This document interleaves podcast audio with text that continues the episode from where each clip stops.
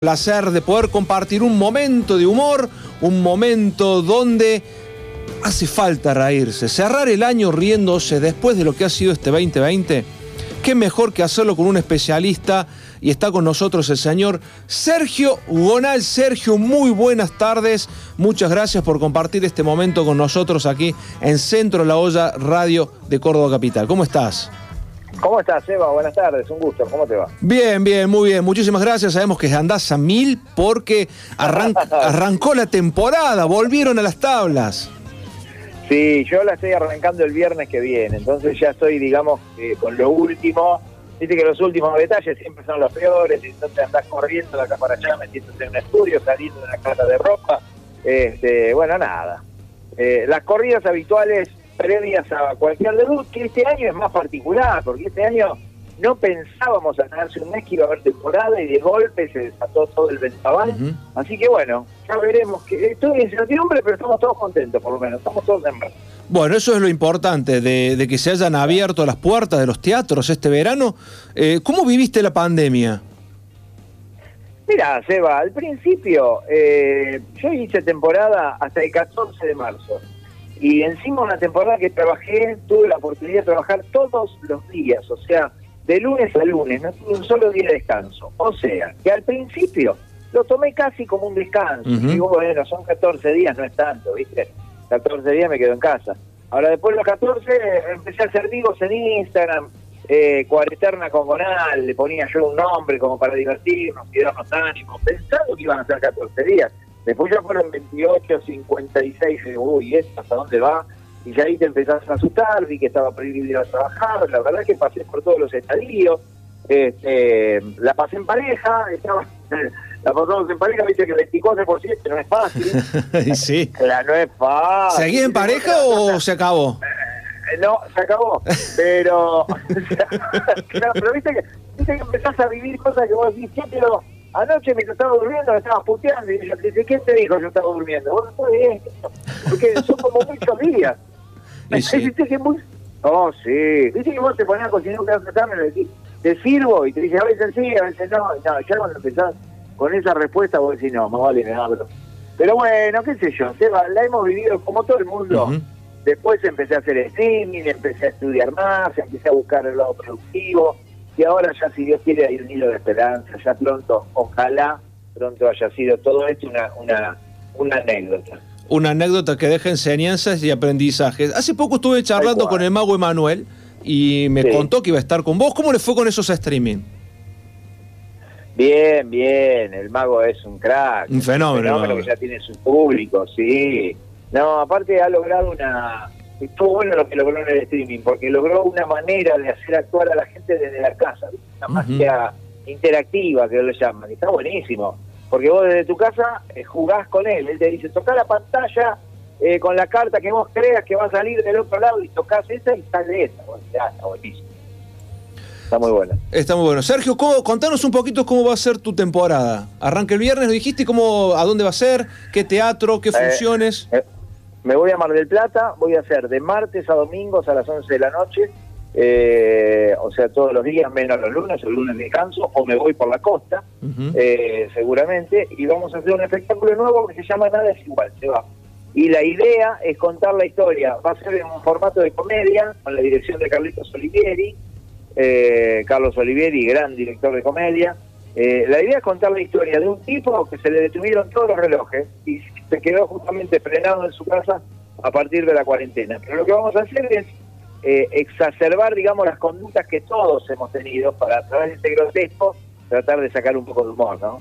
Todos, todos hemos estado volviéndonos locos con el Zoom, con que teníamos internet, no teníamos internet, con tener que ver al psicólogo a través de una pantalla, con que no te podías ir al médico, pero sí estabas escuchando una conferencia de un médico, que querías aprender a cocinar este, por las redes de Instagram, todas esas boludeces que hicimos, bueno, están exacerbadas ahí y mucho monólogo, mucho cuento, obviamente. Como, como están acostumbrados. Sergio, vamos em, a, tocar un poco tus arranques. Uno se acuerda cuando empezaste a nivel televisión con Marcelo Tinelli y Videomatch. ¿Qué significó Tinelli, Videomatch, la pantalla? Sí, eh, eso, ¿y qué significó? Está a la vista de todo el mundo. Significó un espaldarazo enorme, Eh, porque yo venía a hacer exactamente lo mismo, pero en Mar del Plata y con el alcance, digamos, que podía tener un canal local, ¿no? O sea, yo hacía lo mismo, pero yo tenía, eh, trabajaba para un canal de Mar del Plata y para la radio de Mar del Plata. Este, pero claro, con la trascendencia ahí, es, es como jugar, digamos, para un jugador de fútbol es como jugar en el equipo este, de tu ciudad y de golpe pasar a jugar un equipo de Liga Nacional, o por qué no un seleccionado nacional. Porque la verdad que eso era Marcelo en ese momento, yo sentía que era como un seleccionado de esa época. Y la verdad que fue una gran vidriera, un gran apoyo, modificó absolutamente mi vida artística y también la personal, porque en lo personal tuve que mudar este, a toda mi familia a Buenos Aires, este, no, no, fue maravilloso lo que hizo Marcelo en esa época, era genial, aparte del programa de 45 puntos de rating, era todo una... Qué locura, ¿no? una, locura, una locura. ¿Y cómo llegas a Tinelli? ¿Cómo fue tu llegada? Eh, la primera palabra que te diría es perseverancia, porque en realidad yo hago un casting en el año 93 y reboto en este casting. Y el casting lo hago presencial, me vengo desde Mar del Plata a Buenos Aires, hago el casting y no quedé. Y en ese casting sí quedó Toti, Toti Siliberti. Sí. Eh, hoy compañero del programa, estamos por arrancar un programa con Toti en el canal El Garage, ya sale dentro de poquito. Este, bueno, nada, Toti sale y empieza, estaba como exultante, ¿viste? Y empieza a contar cosas que le habían pasado ahí adentro como que había quedado. Y digo, ¿pero por qué? ¿Qué te dijeron? Bueno, me di cuenta que yo no había quedado, me volví a Mar del Plata. Y el otro año Marcelo volvió a pedir este, humoristas. Él pedía humoristas, hacía casting. Yo digo, yo no puedo ir de vuelta eh, con lo mismo, porque el casting presencial para mí era muy frío, era muy crudo y no, no terminas de interpretar bien qué es lo que quiere el director en ese momento. Y aparte lo agarras cansado, se va. por ahí a vos te toca y te toca y hiciste dos cuadras con la ponele. Y ya cuando llegás vos, el tipo ya vio 200 personas, está cansado. Yo digo, viste, es medio raro. Entonces, ¿qué hice? Le mandé un video con los trabajos que yo hacía en Mar del Plata. Eh, y nada, y a partir de ese video, bueno, eso fue lo que me abrió las puertas para poder entrar. Y de los personajes de, que hacías en Tinelli, ¿cuál fue el que más te gustó hacer? Eran todos muy divertidos, pero ¿cuál fue el, que más, me gustó a mí? El que más me gustó a mí, hay algunos dando vuelta por YouTube, no es el que más se popularizó y quizás por eso debe ser el que más me gusta, porque dice que uno eh, tiende a enamorarse muchas veces del menos fuerte. Eh, y en este caso me pasó eso. Hay un personaje que se llamaba Abelardo Plometti, sí. año 95. Y Abelardo Plometti, eh, la gracia del personaje era que era medio boludón y la idea de él era que hacía el genio. Decía, hola Marcelo, habló con una voz. Hola Marcelo, ¿cómo estás? Te estoy mandando una idea que está genial, eh, está genial. Es una idea mía, es original, original.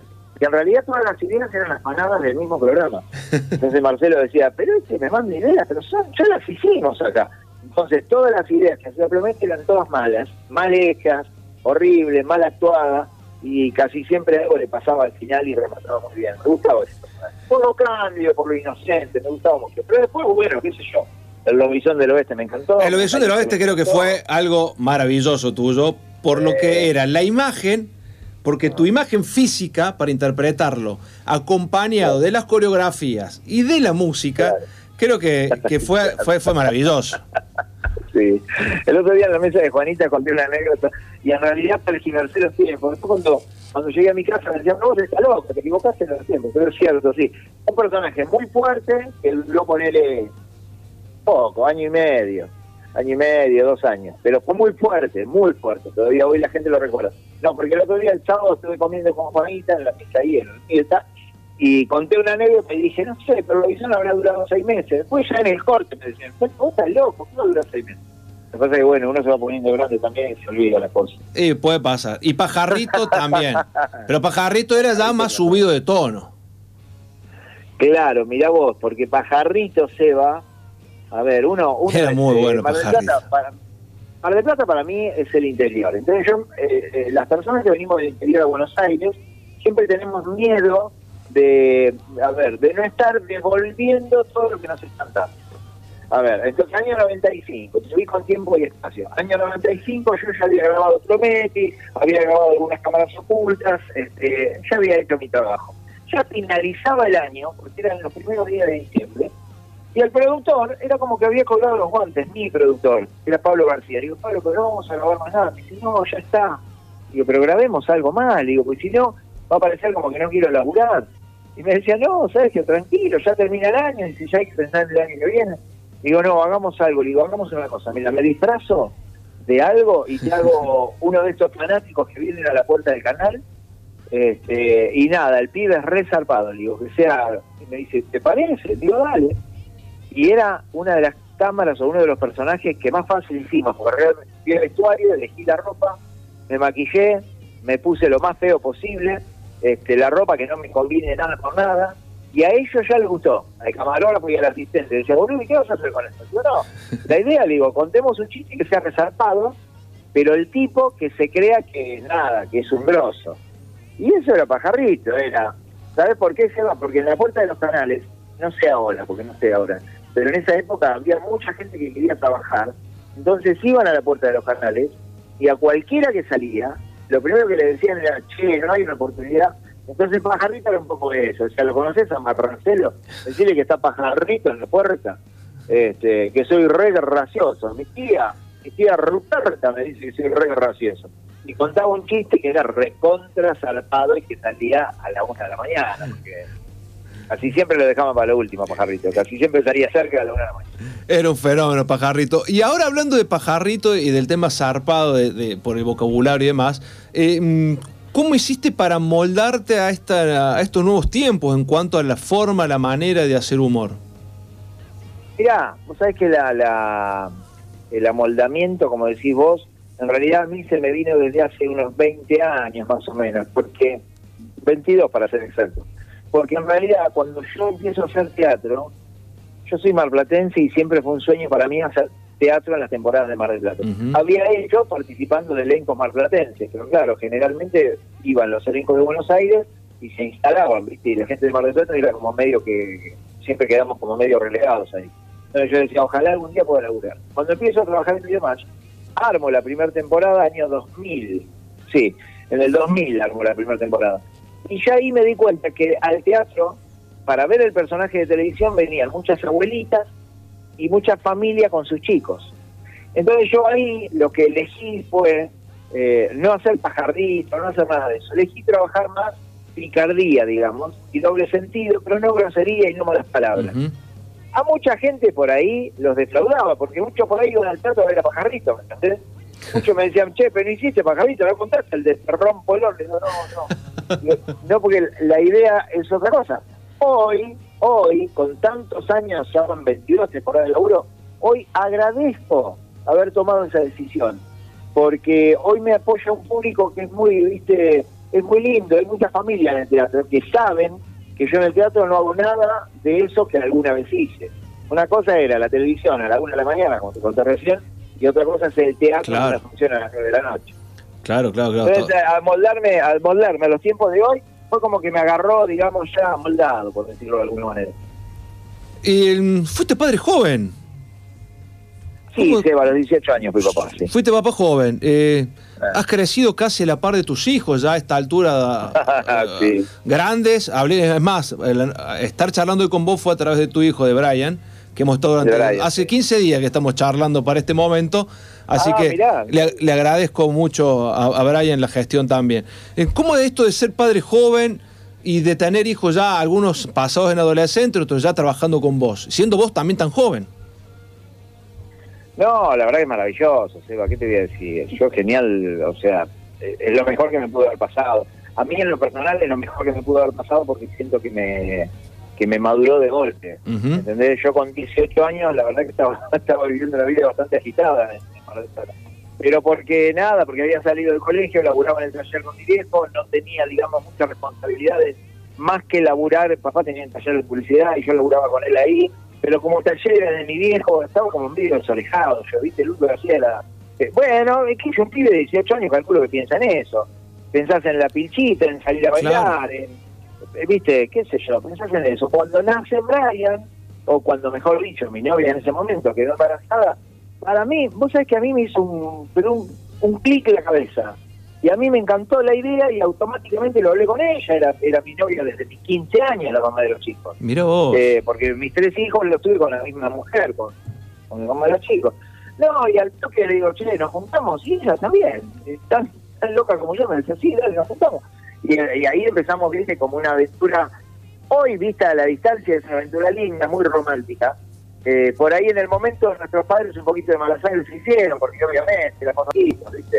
Decían, pero chicos, pero gracias a Dios, bueno, duró mucho la pareja, de hecho hoy tenemos una excelente relación, ya hace 11 años no estamos juntos, pero, pero nada, excelente relación, somos casi amigos. Este, y la verdad que estuvo bueno, para mí en lo personal, respondiendo a tu pregunta, estuvo genial haber sido papá tan joven, y encima que hoy Brian me acompañe en el trabajo y que sea mi productor, bueno, nada, doble satisfacción. Mm, son tres hijos, dijiste, dos varones y una mujer. Claro, eh, sí, eh, eh, Luca, eh, Brian tiene 34, Lucas tiene 30 y Maya tiene 18, está recién egresada y viendo a ver qué carrera agarra, qué carrera toma. ¿Va para el lado del, de la actuación también o no? No, no, para el lado de la actuación no, pero me dijo que quiere hacer producción musical. Y como ahora hay como muchos, este, ahora es materia de estudio la producción musical, hasta hace unos años no, eh, nada, yo lo, lo- que los haga feliz a ellos, siempre uno, viste que uno como papá siempre está para acompañar. Sí, tal La cual. decisión que tomen. Tal Eh, cual. Eh, ¿Los papás se va? sí, tengo dos, dos, dos nenas, de, Ah, de 11 y de 8. Yo todavía estoy, Bien. yo estoy arrancando. Vos ya pasaste Claro. toda esta etapa, ya dejaste en el camino. así que, Sí. bueno, son los consejos. Em, sí, claro. Te tocó ser padre em, este, también con, con, con Lucas, que ese Sí. te, hizo madurar y mucho, ¿no? Y lo de Lucas es distinto, y al ser distinto Lucas te transforma en alguien distinto vos, Claro. pero es como, es como uno, yo lo tomo como una distinción del cielo que por algo me, me- me- por algo llegó a mi vida, gracias a Dios. Es un, es un fenómeno que también, viste, nos, nos enseña mucho y todos los días. Eh, primero nos enseña a no perder la calma, Lucas es un chico muy calmo, este, que enseguida encuentra solución a todo, es muy autónomo, eh, da placer estar con Lucas, eh, da placer de verdad, porque uno a veces se enloquece y él te mira como diciendo, ¿por qué te volvés loco? Si acá está la solución, ¿viste? Con, Qué no sé, con, sí, con detalles, con pavadas, con boludeces. Lo que ella estaba cocinando y yo decía, no, pero, y yo, yo hablaba con Maya, la de 18, pará, no me acuerdo, ah, sí, eh, no encontraba la albahaca, pero la albahaca deshidratada, y yo, y no sé por qué la tenía que meter en el pollo, era una historia así. Digo, Maya, pero si estaba acá, pero alcanzármela. Y Lucas desde el sillón escuchó nuestra charla, y vino el tipo, se levantó y se acordó donde había guardado la albahaca, la albahaca, Digo, no, este es un fenómeno, o sea, entiende Sí, todo, lástima que es muy especial, porque bueno, podés mantener una conversación, por ejemplo, con él. Claro. Pero, pero eh, es lo que lo hace tan especial. ¿Cómo, enseñan los chicos, ¿no? En, en sus defect- en sus diferentes aspectos y momentos van dejando Mirá. siempre, van, van marcándonos el, rumbo y el camino. Y un rumbo y un camino Sí. que, que el tuyo está lleno de premios y nominaciones, porque ganaste muchas veces la Estrella de Mar, como labor cómica, la mejor revista, a los unipersonales, este, al varieté, mejor espectáculo de humor. ¿Qué significado haber logrado estos premios para vos? ¿Cómo, cómo los viviste? Eh, personalmente, ¿viste? Por ahí cuando gana un premio, mira para atrás y, y por ahí hace ese recorrido. ¿eh? Esto viene de un arrastre de, de momentos, situaciones, de, de esfuerzos. Mira, eh, todo tiene que ver con todo. Lo que te dije recién puede aplicar la misma respuesta. Yo al hacer temporada en Mar del Plata eh, también participaba de los eventos este, de la Estrella de Mar, siempre de afuera, Ujú. y mirándolo así como casi de lejos, siendo que los tenía tan cerca, ¿no? Porque la verdad es que era una fiesta que se, viste, en Mar del Plata, eh, era una fiesta de un premio de marplatense, pero generalmente lo disfrutaban mucho los eventos de afuera. Claro. Y a mí me pasaba eso de, de mirar y decir, che, ojalá algún día gane.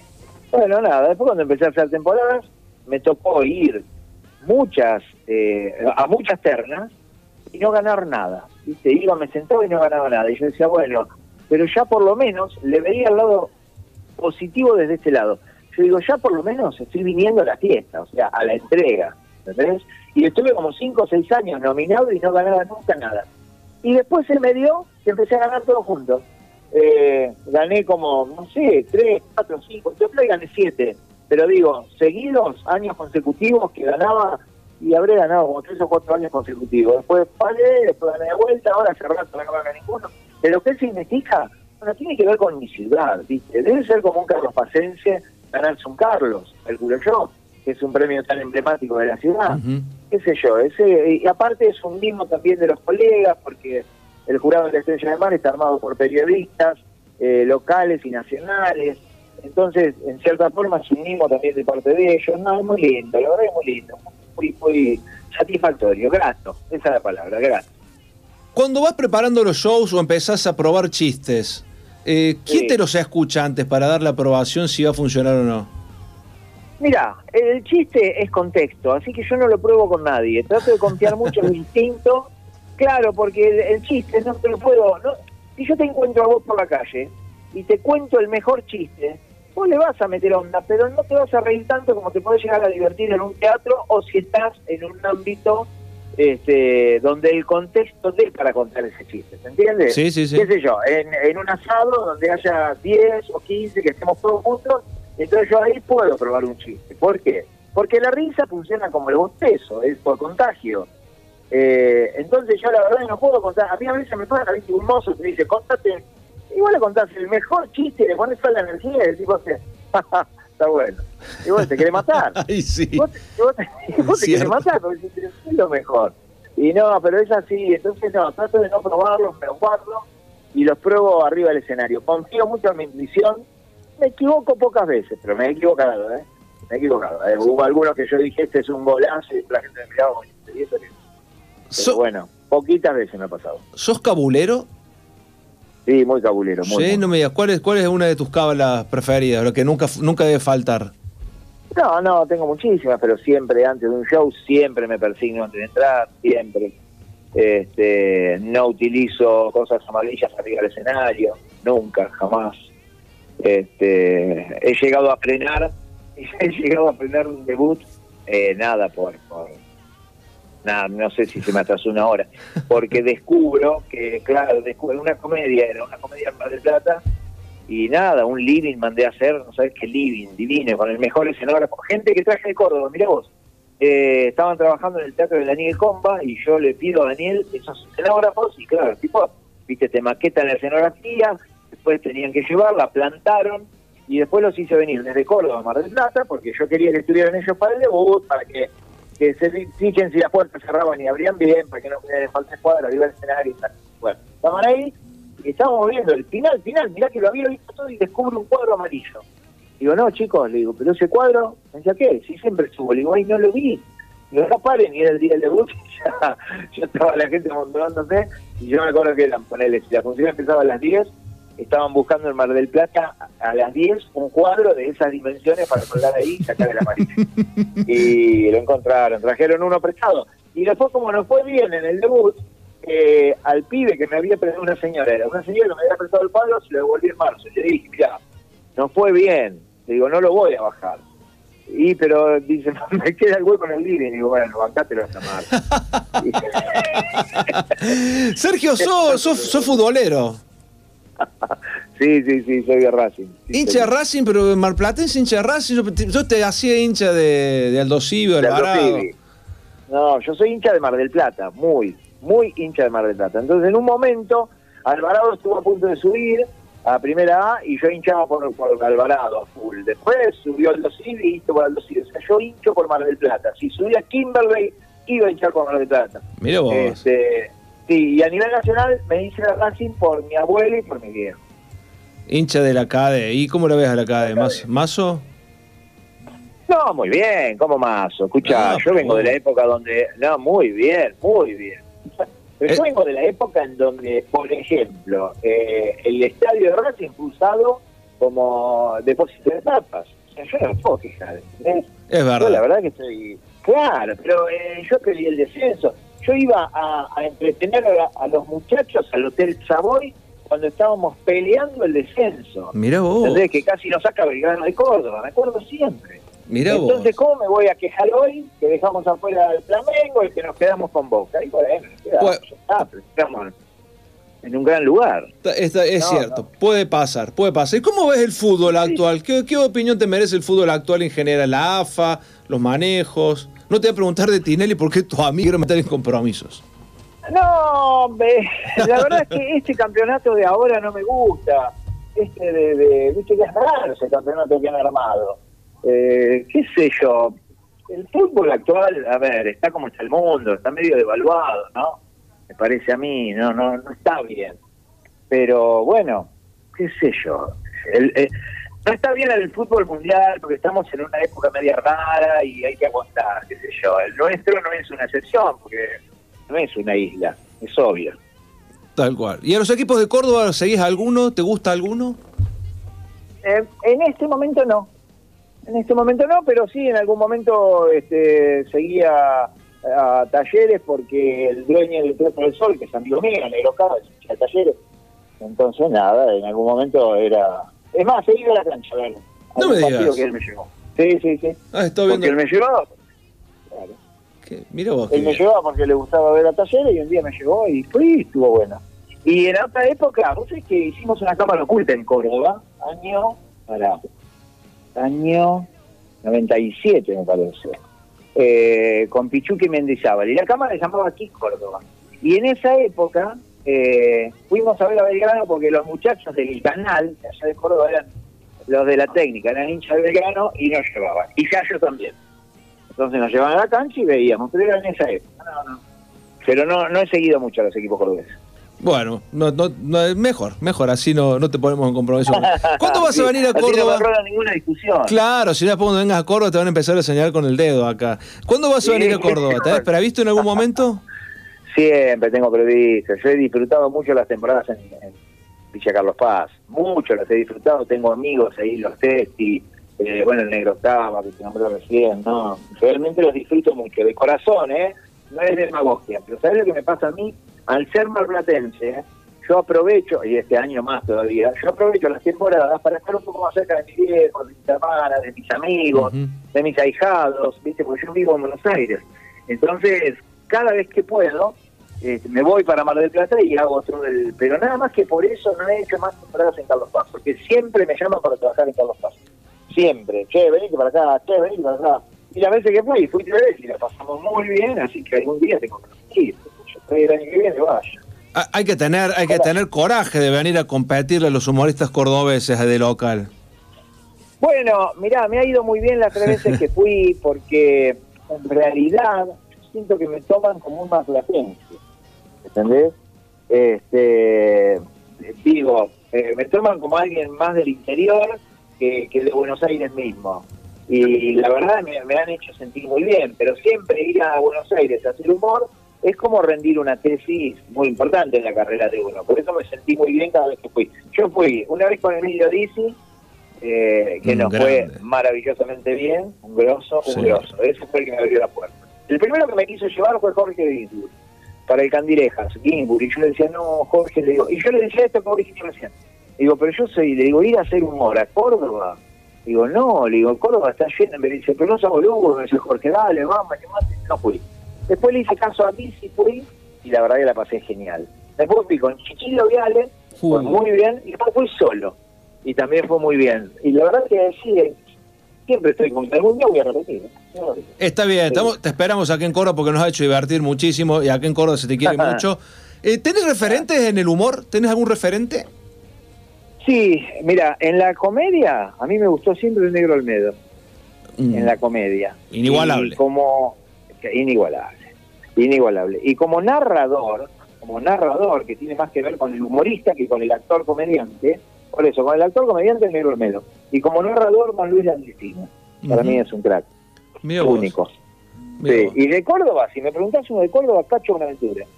Cacho un genio, Cachito. Cacho un genio, claro, en la manera de relatar, en la simpatía con el público, eso me mata de Cacho, me encanta.